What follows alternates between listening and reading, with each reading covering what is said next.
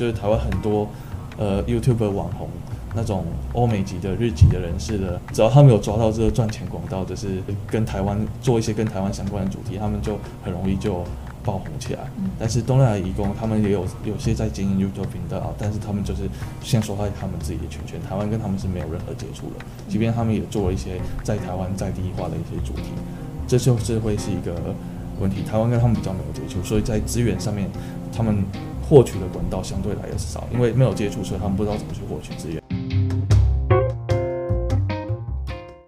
好大家欢迎收听《众声喧哗》第九集，我是主持人小芳。大家有什么最喜欢的运动吗？像是篮球啊、排球啊，我觉得都算是就是我在大学的时候还蛮热门的一个球类项目。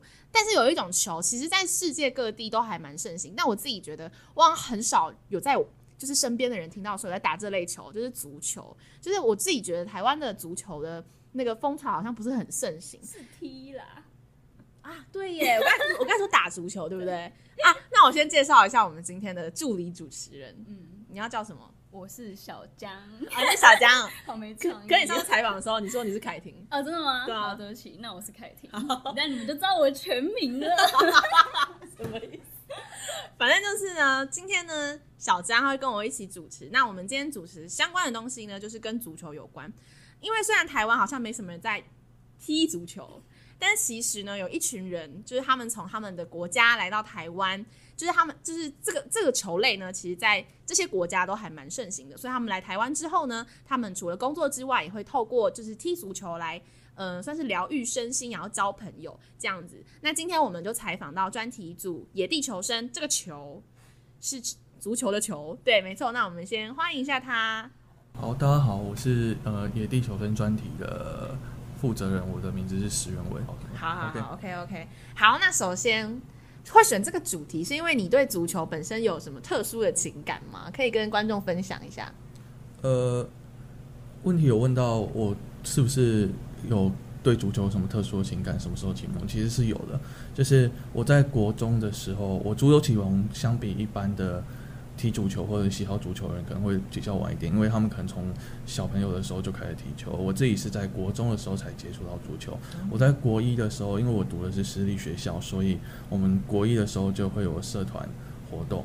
然后国一的时候我加入的是足垒社，然后就是用足球踢棒球的概念。对。然后因为国一足垒社招不到人，所以在国二的时候他就转型成为足球社。然后我也从那个时候开始接足球，然后。指导老师他本身就是一个足球迷，所以国一的时候原本是想说足垒跟棒球比较有关系，比较招得到人。结果指导老师其实本身是踢足球的。那呃，那在国二转型成足垒社之后，我就开始接触足球。然后老师有时候会在教室上，可能有时候不一定能用到学校的篮球场，因为有篮球社也会使用。然后我们就轮流使用，大概两个礼拜会用一次有校外校内的场地。那我们。在教室里面上课的时候，老师也都会给我们看一些很多足球明星影片，像是梅西、C 罗啊，像是罗兰迪尼奥，像是普约这些呃鼎鼎有名的，当时鼎鼎有名的足球大明星。然后我也从那时候就开始认识足球，然后成为一个巴塞罗那的球迷，因为我们老师是巴塞罗那球迷，所以我被洗洗脑了这样子。所以这就是我足球启蒙的过程，从国中开始到现在就开始一直很喜欢看足球比赛，很喜欢到台湾各地去看一些台湾的。当时的全国联赛也好，现在的企业甲级联赛也好，这样子。嗯 okay. 小张，你对足球有什么就是特别的印象吗？嗯、我只记得我小时候，我小学的时候有一部有一部卡通、嗯、叫做《闪电十一人》。对对对，你有看过吗？《闪电十一人》。我我看过《闪电十一人》，但是我更喜欢的一本漫画，这叫做《足球小将 E》。哦。对。他就是你可以去看他的漫画，它里面就是讲足球，然后他有很多现实世界的球会，然后主角也最后也到巴塞罗那去，就是到现实世界的那些球队里面去。然后他很有名，是因为他的漫画里面都是九头身，就是头很小一个，然后身体很大。对对，如果你去找足球小将一的话，或许就可以看到。对，这样。听起来身材蛮健美的。对啊。哎，那我对足球印象其实是名侦探柯南，因为我知道就是。柯南超喜欢踢足球的啊，你知道那个腰带不是有一个，对对，他射出一颗足球，然后就是把坏人踢倒啊！他那个鞋子超厉害，对对对对对。对，虽然这不太可能在现实生活中发生啦，尤其是在有在踢足球的人，应该看到都会觉得他在干嘛。对，那刚才我们有聊到大家就是各自对足球的印象嘛？那其实我自己觉得啦，虽然我可能可能是因为我在舒适圈待太久，就是其实足球这这个运动啊，在台湾来说相对比较冷门一点。就你觉得这个原因是什么？就是为什么足球会比较冷门？嗯，我觉得跟文化发展有关，因为台湾一开始的我运动文化其实是在日治时期的时候、殖民时期的时候带进来的，那时候的棒球文化。然后到之后国民党迁台来之后，带来一些就是那个大陆人跟一些香港人，那他们也带进来一些文化，例如篮球的文化。这些的，呃，外省人都打篮球，本省人就打棒球。那时候的观念是这样。然后，其实那时候其实足球也被带进来了，因为有香港人，香港人受英国殖民，他们有足球文化。其实早年台湾的国脚有很多都是从香港籍的选手来当我们中华民国的国脚。嗯对，因为那时候就是台湾跟香港关系还蛮密切的。对，然后呃比较晚期，应该是八零九零年代的时候。我们才没办法使用香港籍的选手，因为他们自己有他们自己的队伍。嗯、对，然后我们曾经曾经在曾经也在亚洲赛事上面拿过亮眼的成绩，嗯、就是在香港国脚的，就是香港脚。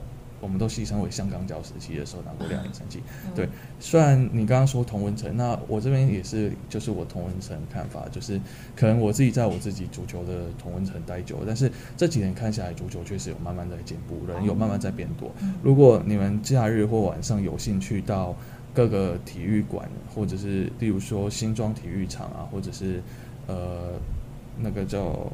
英丰足球场，大直那边英丰足球场这些，每天晚上傍晚的时候，很多小朋友都爱踢球。现在足球在小朋友的，就是在小朋友的运动项目是很热门的。对，对，应该说已经只这几年这五六年来发展下来，小朋友足球项目是很热门的。对，那台湾足球发展其实有慢慢在起步。以前我们只有一个企业联赛，类似像 SBO 的概念一样，它不是职业联赛，但是我们。去年多了乙级联赛，就是希望建立跟国外一样建立起这种，就是升班降班机制，就是的比较正规化的足球联赛。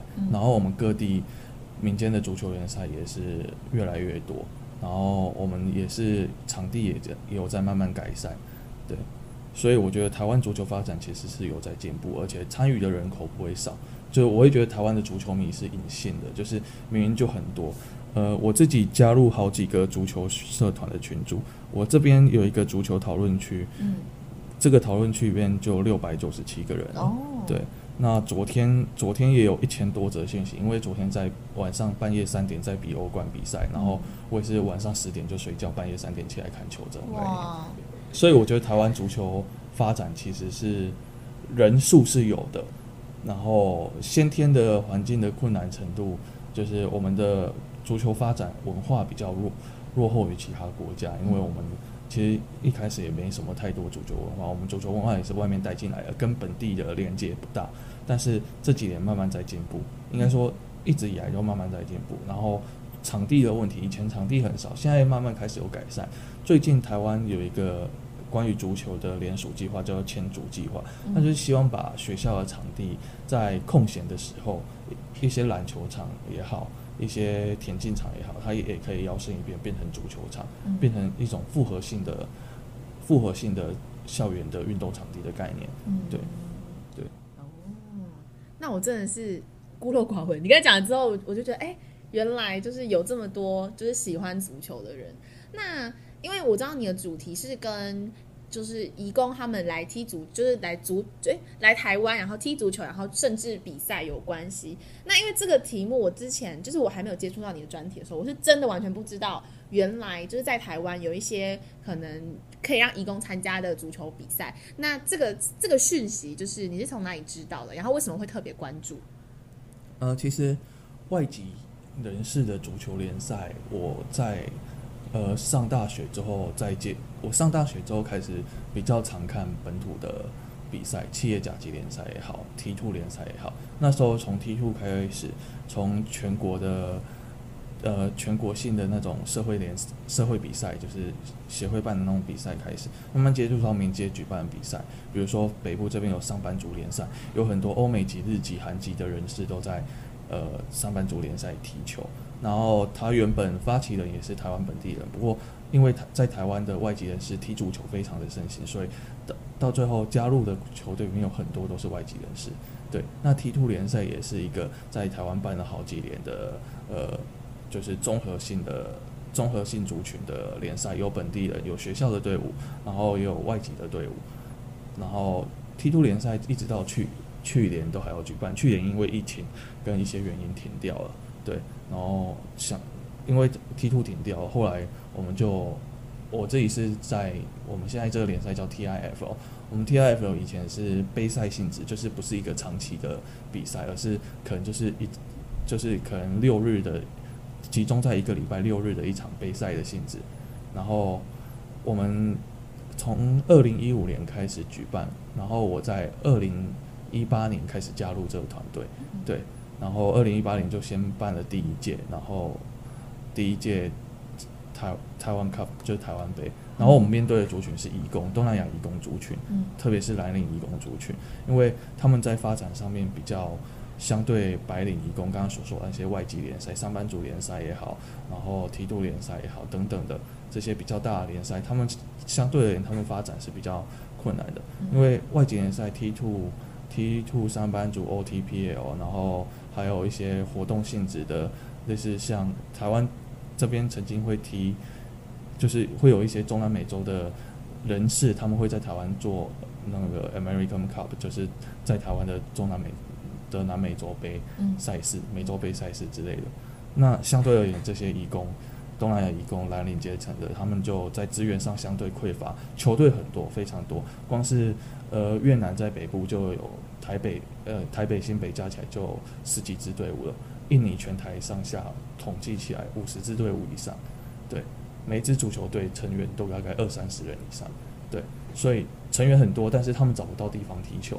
他们组成的足球队，他们只能游击性的到一些公园的场地，或者是没人使用的足球场使用。就相对而言，移工他们在呃资源上面，相比这些外籍联赛 OTP 或 T2。或者是上班族联赛等等的，相对资源都还来得匮乏，因为呃这些移工队伍在台湾数量其实非常多，以越南队伍在台北、新北、双北地区就有超过十十支以上的队伍。那以印尼籍的队伍来说，在全台上下，他们有组成一个印尼足球大联盟，印尼在台湾足球大联盟，然后在台湾北部就有二十几支，中部二十几支，南部十几支队伍，总共加起来五十几支队伍。对，那他们就会遇到一种困境，他们队伍数量虽多，球员数量也很多，一支队伍平均二三十人上下，然后可是他们没有相对的资源，找不到相对的场地，因为语言隔阂跟文化隔阂，还有跟台湾人，因为你会你可能会有一种清楚的感受是，好像台湾人跟那些欧美籍的白领阶级的外籍人士相处而言，相比跟东南亚移工这些蓝领城市相处而言还要来得多，台湾。我举一个例子好，YouTuber 的案例就是，就是台湾很多呃 YouTuber 网红那种欧美级的日籍的人士的三元啊、莫彩希啊等等的，就是呃只要只要找对了，只要他们有抓到这个赚钱广道，就是就是就是跟台湾做一些跟台湾相关的主题，他们就很容易就。爆红起来，但是东南亚移工他们也有有些在经营 YouTube 频道，但是他们就是先说在他们自己的圈圈，台湾跟他们是没有任何接触的。即便他们也做了一些在台湾在地化的一些主题，这就是会是一个问题。台湾跟他们比较没有接触，所以在资源上面，他们获取的管道相对来的少，因为没有接触，所以他们不知道怎么去获取资源。因为语言的隔阂，他们也不知道该怎么去申请场地借用。然后网络上面，网络上面场地借用只有中文跟英文版。的使用，然后印尼文、泰文这些，他们有些可能在英文上面也没办法那么多有效的使用，所以就会产生一些问题。然后，所以他们资源相对的少，没有球场踢球，他们就只能游击游击式的到没有人的场地或者是公园场地，甚至是河堤旁边的草地踢球。对，那这是我们看到的情况，我们想要改善的情况，因为明明都是踢足球，我们希望呃，移工足球这么庞大的足球力量跟能量，也可以结合到台湾本地的足球，因为刚刚外籍足球跟本地其实有相对的融合嘛，嗯、那可以帮助到台湾足球发展，嗯、甚至可以帮助到台湾足球发展这样子。嗯、对。好，那我们这集聊到就是呃，足我们对足球的看法是什么？然后呢，外籍工作者呢，他们在踢足球遇到的一些就是。